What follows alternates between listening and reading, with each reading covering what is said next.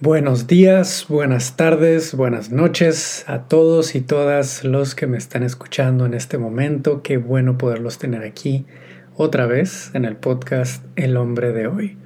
Antes de empezar este episodio, este capítulo y empezar a hablar sobre el tema de las heridas de la infancia que estuvimos mencionando en redes sociales, eh, sobre maneras en las que éstas se van expresando en nuestra vida actual, en nuestras relaciones, antes de eso me gustaría darles un pequeño anuncio a todos los hombres que están escuchando esto y para todos los hombres de sus vidas, si están escuchando esto y son mujeres o cualquier otra, se identifican con cualquier otra identidad, eh, comparte este anuncio con los hombres de tu vida. Tenemos hasta el 18 de abril abierto los registros y los espacios dentro del círculo de entrenamiento de Brotherhood que este es nuestro espacio de trabajo intensivo, donde tenemos talleres, donde tenemos hojas de trabajo, tenemos invitados mensuales, tenemos círculos de diálogo, sesiones de respiración y un montón de cosas más. Un montón de recursos, es un espacio enfocado en los recursos para el trabajo personal.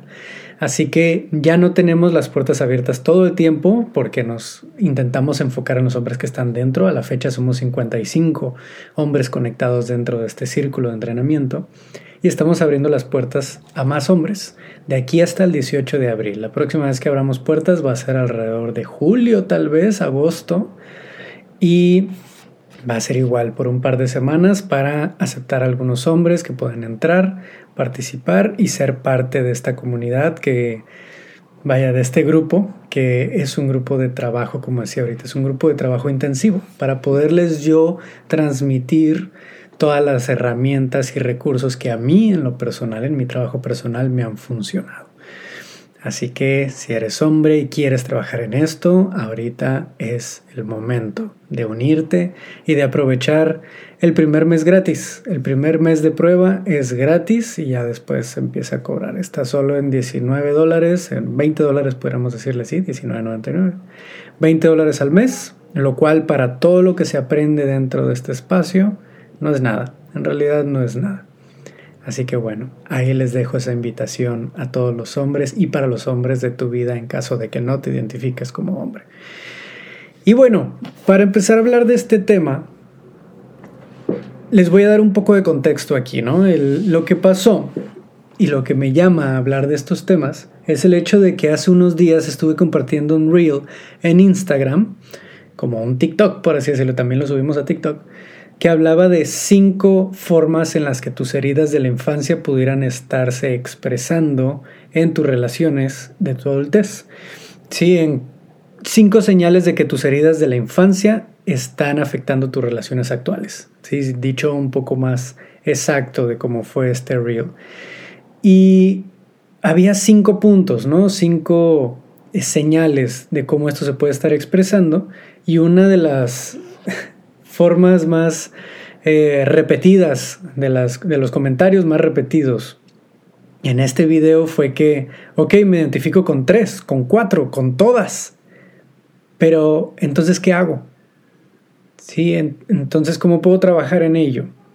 Porque fue un, un video en el que se visibiliza, en el que se habla de cuál puede ser la señal, pero no estábamos hablando de cuál puede ser el trabajo necesario, la solución, entre comillas, para esas situaciones. Y eso es lo que me gustaría empezar a tocar en una corta serie de, de, episodios de podcast para indagar un poco en cada uno de ellos y dar un poco de visibilidad, de claridad y de tal vez unos primeros pasos para trabajar en cada uno de ellos. ¿no? Antes de, de empezar con el primero, los cinco las cinco señales que estaba mencionando en este video son, la primera de ellas es el síndrome del salvador, que tú sientes y crees que tienes que salvar o arreglar a las demás personas, en este caso más específico a tu pareja, a la persona con la que estás. El segundo era, imaginas un futuro, en el momento en que conoces a alguien que te interesa, ya imaginas un futuro con esta persona, ya lo tienes todo imaginado. Sí, eso es algo que me pasaba mucho a mí y que creo que a muchos de nosotros nos llega a pasar, ¿no? Sobre todo si tenemos un tipo de apego ansioso. Ya nos tenemos imaginado todo el futuro con esa persona cuando lo acabamos de conocer. El tercero es que nos solemos autoabandonar. Solemos buscar complacer a otras personas, pero nunca ponernos atención a nosotros. Ponemos a otros antes que, que a nosotros mismos. De ahí el cuarto es que te aburres si no hay drama en tus relaciones. Y eso es algo muy importante porque si necesitas del drama para estar bien motivado en tus relaciones, bueno, vas a estar buscando muchas veces relaciones que no te hacen mucho bien, que están llenas de red flags, ¿sí? de estas banderas rojas que te están afectando de alguna manera, pero decides buscar estas situaciones, buscar estas relaciones que podemos decirle incluso relaciones tóxicas, para mantener una emoción constante en esta relación, ¿no? Te aburres si no hay ese drama en las relaciones. Y una quinta es no disfrutas tu soledad, no disfrutas tu tiempo a solas, por tu cuenta. Esa es otra señal de que una herida de la infancia puede estar afectando tus relaciones. ¿no? Así que compartí estas cinco y me gustaría indagar en cada una de ellas. En el capítulo, en el episodio de hoy, me gustaría indagar un poco en el síndrome del Salvador, que es algo con lo que yo personalmente me identifico muchísimo, al menos de mi pasado, de lo que viví en relaciones anteriores, donde una de las cosas que más buscaba en una relación es poder ayudar, salvar, mentorear, arreglar a mi pareja. Si, yo veía a una persona, si conocía a una persona, en mi caso específico, a una mujer, que estaba teniendo ciertos problemas, dificultades, baja autoestima o algo similar, yo decía, yo puedo ayudarle con eso. Yo lo he trabajado conmigo, yo, lo, yo la puedo ayudar. Sí, claro que sí, puedo ser su salvador. Tal vez no lo decía conscientemente, pero sí lo pensaba de alguna manera, ¿no? Yo puedo ayudarle y eso me empezaba a atraer, eso me empezaba a, a generar cierta atracción hacia esta persona, que desde otro punto de vista podemos hablarle como un enamorarnos del potencial, sentirnos atraídos al potencial de lo que pudiera llegar a ser esta persona en lugar de enamorarnos realmente de la persona que es, ¿no? Eventualmente esas situaciones y eso que, que veía que se podía arreglar, entre comillas, de esta mujer, terminaba siendo un problema dentro de la relación, porque no me correspondía a mí arreglarlo y cuando me daba cuenta que no lo, no lo iba a poder arreglar yo y que no estaba funcionando de alguna manera, pues empezaba a volverse una red flag, ¿no? Cuando en realidad desde el inicio era una red flag o, una situación que en realidad yo no busco en relaciones, pero estaba queriendo cambiar a esa persona porque lo que quería era salvarla, ¿no?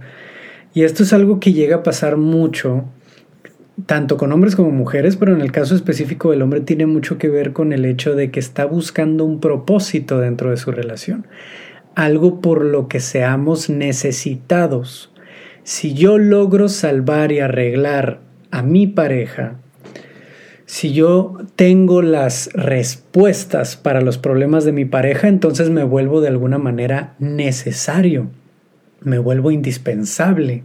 ¿Y eso qué es lo que me está em, dando a entender? Que si la otra persona me va a necesitar, significa que no me va a dejar y aquí es como está actuando una herida muy importante en la infancia, que es la herida del abandono. Cuando yo estoy buscando ser necesitado y ser esencial en la vida de la otra persona, es porque estoy buscando una razón para sentirme seguro de que esa persona nunca me va a abandonar. Y esa es una de las raíces, de los pilares del síndrome del Salvador. Quiero poder ayudar y salvar a las personas con las que me relaciono y me vinculo, porque sé que eso les va a dar más razones y motivos para quedarse conmigo y no abandonarme. Y eso es algo muy fuerte de darnos cuenta.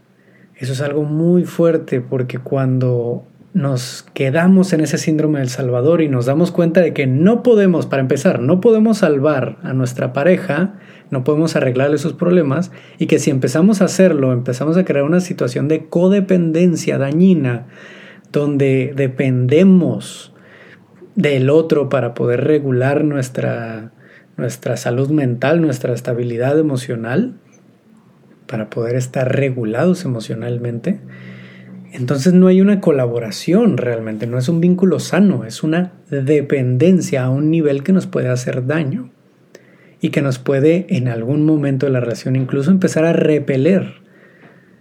Puede que cause el, el caso contrario de la codependencia, la evasividad, empieza a crear una, una, tal vez repulsión no es la palabra, pero sí un distanciamiento de que, ok, ya estoy ayudándole a esta persona a arreglar su vida y aprender esas cosas que vi que no sabía cuando empecé a salir con esta persona y que yo le podía ayudar, pero ahora empieza a depender mucho de mí y me está empezando a incomodar que dependa tanto de mí. Y empiezo a volverme evasivo, me empiezo a mover a un apego evasivo en el que le genero bastante inseguridad a mi pareja porque ahora yo quiero alejarme, ahora digo, ah, es muy dependiente. Ya y esto ya, y empezó a ver red flags por todos lados, banderas rojas por todos lados que me repelen de la relación, cuando es algo que muy probablemente nosotros, consciente o inconscientemente, decidimos y o creamos en la relación por haberlo iniciado con una idea de Salvador, con un síndrome del Salvador. Así que eso es un poco lo que hay detrás y aquí, vaya, no te quedes, no se queden con todo lo que yo digo, porque puede que la historia detrás del síndrome del Salvador de cada persona sea distinta, que sea muy similar tal vez a lo que digo ahorita, o puede que venga de diferentes historias. El punto aquí es que el primer paso para trabajar en estas heridas, en, en específico en esta expresión de una herida de la infancia, del síndrome del Salvador, es identificar que lo estamos haciendo, es identificar que estoy enamorándome del potencial, de lo que pudiera ser esta persona. Es identificar que lo que me está trayendo es el hecho que esta persona pudiera empezar a depender de mí si yo le ayudo a arreglar sus problemas, si siento que yo tengo la solución a sus situaciones y a sus problemáticas. Tengo que identificar primero, ok, inicié esta relación porque siento que puede ser una colaboración muy bella, que podemos compartir como equipo en una forma horizontal, apoyándonos, acompañándonos, amándonos, apreciándonos, o de alguna manera estoy entrando en esta relación porque yo me siento más arriba en una jerarquía invisible en la que yo voy a ayudarle a salir adelante en su vida, en sus problemas, en su inseguridad, en su autoestima, en su forma de verse, en su forma de actuar. Es primero preguntarnos esta parte de dónde viene esta decisión que estoy tomando, estas decisiones que he tomado en mis relaciones pasadas. Tal vez ya no lo estoy haciendo hoy en día, pero ¿cuándo sí lo hice? ¿En qué momento? ¿En qué relación? ¿Y cómo eso empezó a afectar la relación en algún momento? Porque después de identificar de dónde viene esa decisión dentro de nuestras relaciones, hay que empezar a preguntarnos por qué es necesario para mí que mi pareja me necesite. ¿Qué hay en mí que no he trabajado y que no me he sabido dar yo mismo para necesitar que la otra persona me necesite? Para necesitar ser indispensable para la otra persona. ¿Qué es lo que me hace falta a mí que me está llevando a querer ser indispensable? Sí que me necesite, que, cuál es el miedo detrás, cuál es la herida detrás. Y aquí podemos indagar de muchas formas diferentes, empezar a hacernos preguntas. ¿Qué fue lo que me llevó a tenerle miedo a estar solo? ¿Qué fue lo que me llevó a tenerle miedo a que mi pareja no me admire? ¿Qué fue lo que me llevó a este punto en el que necesito ser admirado, ser necesitado y, y que mi pareja tenga una motivación para no abandonarme nunca. ¿Sí? ¿Qué es lo que me hace temerle tanto al rechazo o al abandono? ¿Qué fue lo que sucedió? ¿Cuál es mi historia? ¿Cuál es la narrativa detrás de eso? Y empezar a indagar desde ahí. ¿Qué es lo que hay detrás de esa necesidad? ¿Qué es lo que hay detrás de esa búsqueda por ser el salvador de mi pareja o de mis vínculos? O de las personas que me rodean. Esto puede pasar también con amistades y con la familia incluso. Cuando aprendemos algo nuevo que nos damos cuenta que en mi familia no se hace y quiero ir y ayudarle a mi hermana, a mi madre, a mi padre a salir de la situación que yo interpreto que están. No, es un síndrome del Salvador también, que está intentando salvar y arreglar la vida de otras personas cuando no nos corresponde y no es nuestra responsabilidad. ¿Por qué estoy queriendo salvar a esas personas? Sí, es muy bueno aportar y es muy bueno estar para las demás personas, ayudarles, acompañarles e incluso decirles cuando en algo la están regando, por supuesto, puede ser muy útil y puede ser bueno. Pero hay una línea muy clara, iba a decir muy delgada, pero no, hay una línea muy clara entre ayudar, acompañar y estar para otras personas en su trabajo personal que querer arreglar tú los problemas de esa persona y salvar a esa persona. Es muy diferente. Entonces, ¿cómo puedo empezar a trabajar en esto? Primero, hacerme esas preguntas, ¿de dónde viene?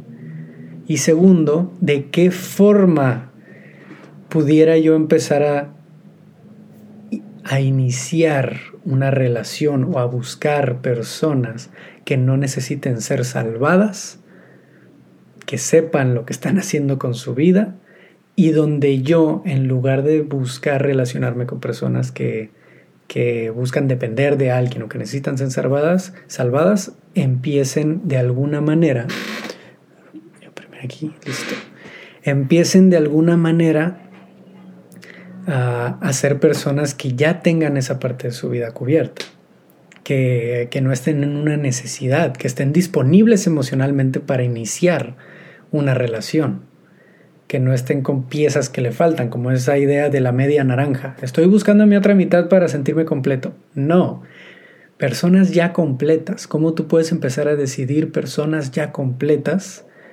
Bueno, vas a poder identificar una persona ya completa cuando tú empiezas a trabajar en completarte a ti mismo, a ti misma. ¿sí? Y no digo ser perfecto, no digo estar bien y tener la salud mental perfecta y llegar a un punto perfecto donde ya tienes todos tus problemas solucionados. No, no es necesario eso porque somos humanos y siempre vamos a tener algo en que trabajar. Pero sí en una situación donde yo ya me valgo por mi cuenta, en donde yo ya tengo mis hábitos, donde yo ya tengo mis herramientas, donde yo ya tengo mi comunidad con quien apoyarme, ya estoy atreviéndome a ir a terapia, estoy haciéndome las preguntas difíciles, Estoy aprendiendo, estoy en ese proceso. Ya sé cómo apoyarme a mí mismo, cómo apoyarme de otras personas, de una comunidad y de herramientas que he ido aprendiendo. Ya que empiezo a tener un poco más esas herramientas, entonces sí, me puedo lanzar a una relación donde voy a tener las herramientas para gestionar un poco mejor mis relaciones, para comunicarme, para, para gestionar mis conflictos, para saber comunicar lo que necesito, mis necesidades emocionales, para escuchar las necesidades emocionales de la otra persona. Porque algo que nos pasa a muchos es que iniciamos relaciones sin tener idea de cómo hacerlo. Y así aprendemos muchos. Así aprendemos y está genial. Sí, nos vamos a pegar unos topes muy fuertes, por supuesto, y puede que eso genere más heridas, más traumas, etc. Pero también aprendemos de esa manera. Pero, ¿qué es para ti en esta segunda parte que les digo de cómo poder trabajar en esto del síndrome del Salvador?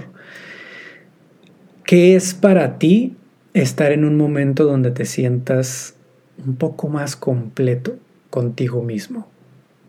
¿Qué necesitas tú para sentirte un poco más completo contigo mismo? Donde no dependas de otra persona para estar bien, donde no dependa tu bienestar de si alguien más te ve como su salvador o como una eminencia o como alguien que le va a solucionar la vida.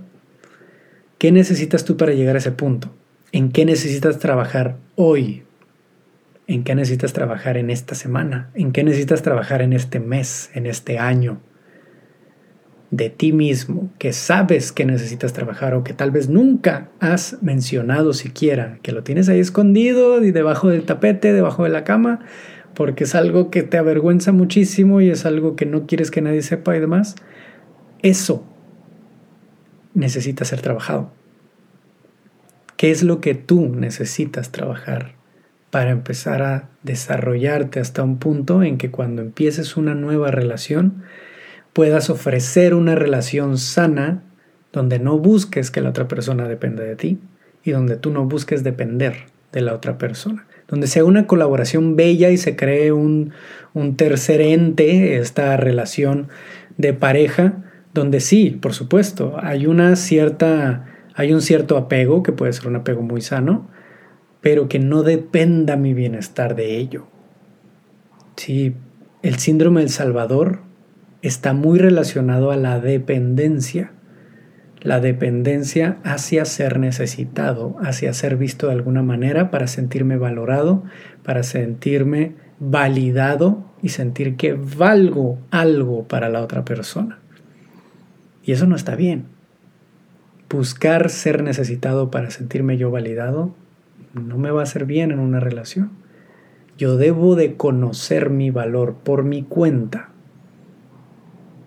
Yo debo de conocer cuánto valgo por mi cuenta para entonces poder vivir desde ahí en esa relación, para entonces poder relacionarme desde ahí. Yo sé lo que valgo y no necesito que alguien me esté diciendo cuánto valgo. Es muy bello que me lo digan, por supuesto, y sobre todo si tenemos el lenguaje del amor de palabras de afirmación. Si no has escuchado sobre, sobre lenguajes del amor, lo puedes escuchar en unos episodios atrás. Es muy bello, pero si eso se vuelve necesario para yo saber que valgo, entonces hay algo en lo que yo necesito trabajar, una herida de la infancia que me puede estar llevando a necesitar, a depender de ciertas cosas que no necesariamente tendrían por qué ser buenas en una relación.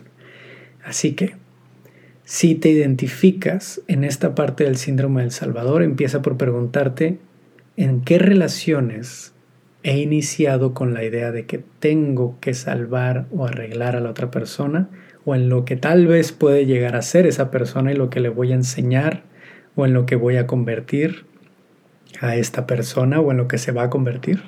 Me estoy enamorando de su potencial. Y de qué forma, vaya, de dónde viene esa necesidad de qué parte de mi infancia, de qué parte de mi relación con mis padres, con mi padre, con mi madre, que me llevó a necesitar ser visto de esa manera. Sí, para entonces empezar a decidir diferente a través del trabajo personal, a través de empezar a decidir diferente, no entrar a relaciones donde dependan de mí o donde yo dependa de algo para sentirme validado, sentirme valioso.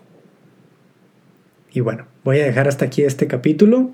Si tienen alguna duda o si tienen alguna observación o si han vivido algo similar, déjalo en los comentarios. Si estás en YouTube, si estás en Spotify, comparte esto, déjanos un review ahí, déjanos ahí las estrellitas, nos ayudan mucho. Hace poco pues, Spotify le añadió esto de, de, poder añadir estrellitas en el, en el podcast. En Apple Podcast también nos ayuda mucho que nos dejes un, un review escrito. Lo que piensas, lo que te ha ayudado. Si te ha ayudado, déjanos ahí un poco de, de, amor para que este, eso nos pueda ayudar mucho a que este podcast llegue a los oídos de más hombres, de más mujeres, de más personas que les pudiera ayudar de alguna manera. Así que bueno, les mando un abrazo muy fuerte, que estén muy bien, sigue trabajando en ti, sigue haciéndote preguntas, acércate a cualquiera de las herramientas y recursos que nosotros tenemos aquí en el proyecto de Voices of Brotherhood y nos estamos escuchando en el próximo episodio. Cuídense mucho.